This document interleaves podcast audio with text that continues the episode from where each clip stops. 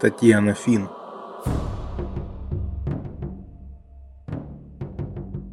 Выстрел.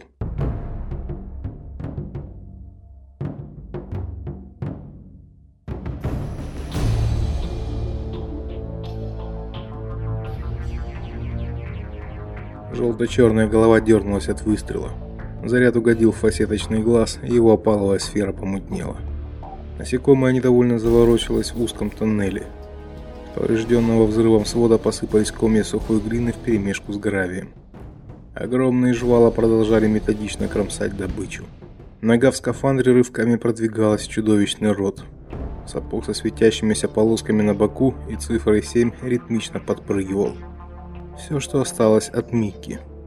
Дэн выстрелил еще раз. Брызнули раскаленные камни, на голову жука лавиной посыпался гравий. Тревожно замигал оранжевым огоньком уровень заряда на индикаторе. Промах. «Седьмой, вы слышите меня?» «Седьмой!» Рация издала пронзительную трель, хрюкнула и астматически захрипела. «Это шестой!» – отозвался Дэн. Огромная голова насекомого, вся в пятнах леопардовой расцветки, повернулась и уставилась на него. Он увидел свое отражение в уцелевших глазах-фасетках, искаженное, как в кривом зеркале. «Седьмой, седьмой, возвращайтесь на базу, как слышите меня?» Рация опять хрюкнула, свистнула, потом в микрофоне что-то щелкнуло. Голос первого теперь звучал четко, как будто тот не сидел сейчас за пультом центральной базы, а стоял совсем рядом. База это шестой. Седьмой погиб. Дэн попятился. Насекомое задергалось, пытаясь выбраться из обрушенного тоннеля. Лавиной посыпалась глина. Из дыры показалась жуткого размера суставчатая нога и принялась царапать камни заостренным когтем. «Возвращайтесь на базу, шестой!» Первый прервал связь. Дэн нащупал на поясе последнюю гранату. Индикатор его ружья тревожно подмигивал, сигнализируя о низком уровне заряда. «Скотина!» – процедил он с ненавистью, глядя в выпуклые глаза жуткой твари. В бессильной злобе швырнул обломком камня в пятнистую голову. Камень гулко стукнул хитиновый панцирь и отскочил. Дэн развернулся и, спотыкаясь, побежал к выходу из тоннеля. Впереди блеснула вспышка – Зеркальное забрало шлем автоматически приглушило ослепительный свет разрыва термитного снаряда. Пол заходил ходуном. Бетонные своды затрещали и разорвались, как бумажные. Из разрыва в стене полезли разноцветные кишки кабелей. Дэн отбросило назад. Он покатился по полу, выронив оружие. Опять сверкнуло. На этот раз прямо над головой. Посыпались куски бетона, а индикатор ружья пронзительно запищал, мигая красным глазом. Проклятие, он забыл поставить ружье на предохранитель. Заряд истрачен. Теперь его оружие все равно, что дубина. Кто-то подергал его за ногу. Над ним склонилась шарообразная голова скафандра с цифрой 5 на шлеме. За прозрачным пластиком разевал рот в беззвучном крике Фред Маккой. Дэн подвигал рычажок рации. В наушниках затрещало. Тогда он с размаху шлепнул ладонью в перчатке по основанию шлема, где проходили контакты. Что-то пискнуло, хрюкнуло, и голос Фреда прокричал: "Последний снаряд! Основной туннель разрушен, надо пробиваться к базе!" Дэн подобрал бесполезное ружье и побежал вслед за пятым. Еще была надежда пройти в обход через запасной тоннель, которым обычно пользовались только техники.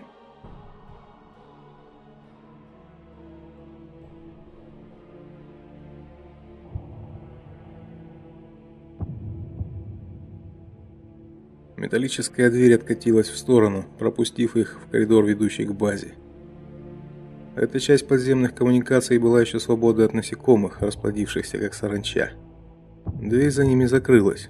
Глухо щелкнул массивный запор. Датчик на стене мигнул зеленым глазом. Топая по коридору тяжелыми ботинками, Фред прокричал: "Ты слышал, что эта тварь пробубнила мне перед смертью? Слышал, Дэн?" "Какая тварь? Жук, что ли?" Они еще разговаривают? А как же, хрипло рассмеялся на бегу Фред. Та жучиная тварь соловьем разливалась, когда я нацелил на нее свою пушку. Все толдычила о братьях по разуму. Я как вкатил ее термитной по самые уши, она и заткнулась. Что же они людей жрут, если такие разумные? Дэн остановился у массивной двери. Там была камера пропускника, последняя преграда перед базой. А черти их знают зачем. Фред набрал код пропуска. Может, мы вкусные? Они подождали, пока невидимые насосы откачают из камеры ворвавшийся вместе с ними газ, продезинфицируют ее и наполнят пригодным для дыхания воздухом. Герметическая дверь чавкнула и открылась. Дэн снял шлем и облегченно вздохнул. Воздух базы, пропущенный через фильтры, увлажненный и обогащенный кислородом, казался амброзией после дыхательного суррогата скафандра. Ровный свет ламп над пультом управления создавал иллюзию спокойствия и безопасности. Наконец-то. Фред тоже снял шлем и взял его под мышку. Рыжие волосы его топорщились. Веснущатое лицо блестело от пота. Первый щелкнул тумблером на пульте и обернулся. Где седьмой и третий? Седьмого больше нет. Дэн смотрелся в экран над пультом. Тот показывал картинки с камер наблюдения. Дэн узнал тоннель, только что разрушенный снарядом Фреда, дыру, где он оставил пятнистую тварь дожевывать ногу Микки. Пропускник, сейчас пустой и темный. В техническом тоннеле кто-то двигался. Третьего сожрали живьем. Фред отстегнул от крепления на голени плоскую фляжку, открыл, осушил два глотка и бросил пустую посудину в угол. Черт, горючее кончилось. На двери замигал красный сигнал, и голос одиннадцатого произнес. «Первый. Откройте пропускник. Второй ранен». Первый щелкнул тумблером. Картинка из пропускной камеры выпрыгнула в центр экрана. «Одиннадцатый, вы можете войти. Второй остается». Дэн вгляделся в экран. Второй сидел на полу камеры, и даже отсюда было видно, что нога его скафандра оторвана, а из-под рваного края пластиковой брони торчит окровавленный обрубок ноги. «Не дурите, первый, он просто ранен. Я обработал ногу. И я не могу его пропустить, вы это знаете. А вы знаете, что он умрет, если останется здесь. Вы можете пройти, господин Фогель» второй останется там. Одиннадцатый минуту смотрел в объектив камеры. Потом оглянулся на второго, махнул рукой и шагнул к двери. «Открывайте!» Зашипели, наполнив помещение пропускника струю дезинфицирующего пара. Картинка на экране помутнела, потом очистилась снова. Лампа над входом мигнула зеленым глазом, и дверь откатилась в сторону. «Как наши дела?»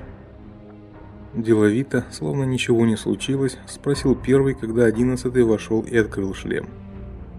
Коммуникации полностью разрушены везде, кроме части ветки в западном направлении. Сухо ответил тот. Мы окружены.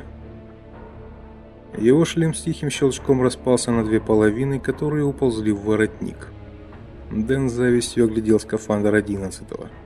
Это тебе не стандартные одежки, а усовершенствованная модель практически маленькая крепость. В ней даже жить можно при необходимости. Одиннадцатый с первым молча посмотрели друг на друга. Потом первый кашлянул и сказал: "Ну что же, по инструкции я обязан спросить всех оставшихся в наличии людей. Будем сражаться до конца или ликвидируем базу?" Ликвидировать базу? Тяжело выговорил Фред, скребя пальцами голову. Рыжие волосы его окончательно встали дыбом. Ведь это значит, что мы должны будем взорвать все, что здесь осталось, вместе с этой проклятой планетой. У нас нет другого выхода, подтвердил первый. Иначе насекомые воцарятся на ней, и владычеству гуманоидов здесь придет конец. Дэн открыл рот, чтобы сказать: "Убейте этих тварей. Одна из них сожрала Мики". Пусть горят вместе с этой проклятой планетой, не жалко. Планет много, а друг у него был один. Внезапно загорелся индикатор внешней связи. Пискнул динамик под потолком, и грохочущий голос заполнил зал. «Гуманоиды, с вами говорит Колченок 14 свистящий от имени Желтого Круга». «Кто?» – ошарашенно спросил Фред. Колченок четырнадцатый, подсказал первый. Гуманоиды, мы предлагаем вам сдаться. Мы гарантируем вам жизнь и приличные условия существования. Складывайте оружие и выходите. Приличные условия, усмехаясь одними губами, повторил Маккой. Да они просто душки. И база будет сохранена, задумчиво произнес первый. Он постукивал пальцами по пульту, где под прозрачной крышкой бронепластика светилась большая красная кнопка. «Вы что, хотите отдать жукам нашу базу?» – возмущенно выкрикнул Дэн.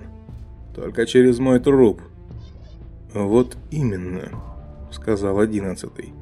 Они с первым опять переглянулись. «Постойте», – вмешался Фред. «Мы ж все погибнем». «Я не хочу в клетку», – крикнул Дэн. «Пусть они и горят». «Они разумные». Фред яростно чесался. На щеке его горели алые полосы от ногтей. Разумные. Может, ничего страшного с нами не сделают? Предатель, крикнул Дэн, сжал кулак и ткнул Маккою в лицо.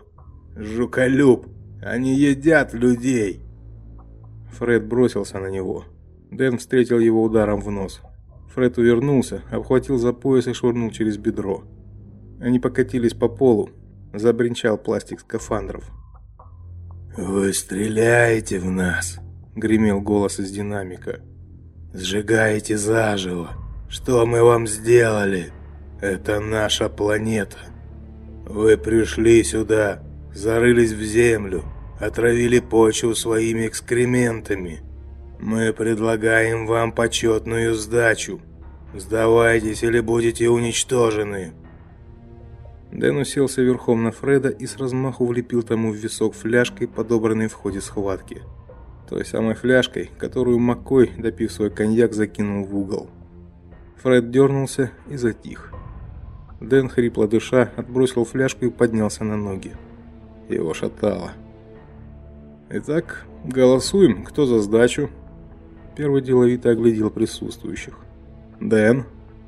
«Драться до конца», — сипло ответил тот. С разбитой губы его текла кровь. «Фред?» Макой не отвечал. На губах его пузырилась розовая пена. «Они разумные», – тихо напомнил одиннадцатый. «Они едят людей!» Дэн зажал уши. «К черту!» «Решение принято», – быстро сказал первый. Бронепластик щитка над красной кнопкой уже был откинут, и он вдавил ее в пульт ладонью. Экран над пультом засветился лиловым. На какой-то миг сияние стало нестерпимым, потом медленно погасла. Беззвучно содрогнулась земля. Скафандр Маккоя на полу подпрыгнул. Дэн с детским удивлением увидел, что тело Фреда растаяло, превратилось в туман и пропало. Он повернулся к первому, хотел что-то сказать и не успел. Все вдруг потемнело. Он увидел, как база погружается во мрак, и мир исчез для него.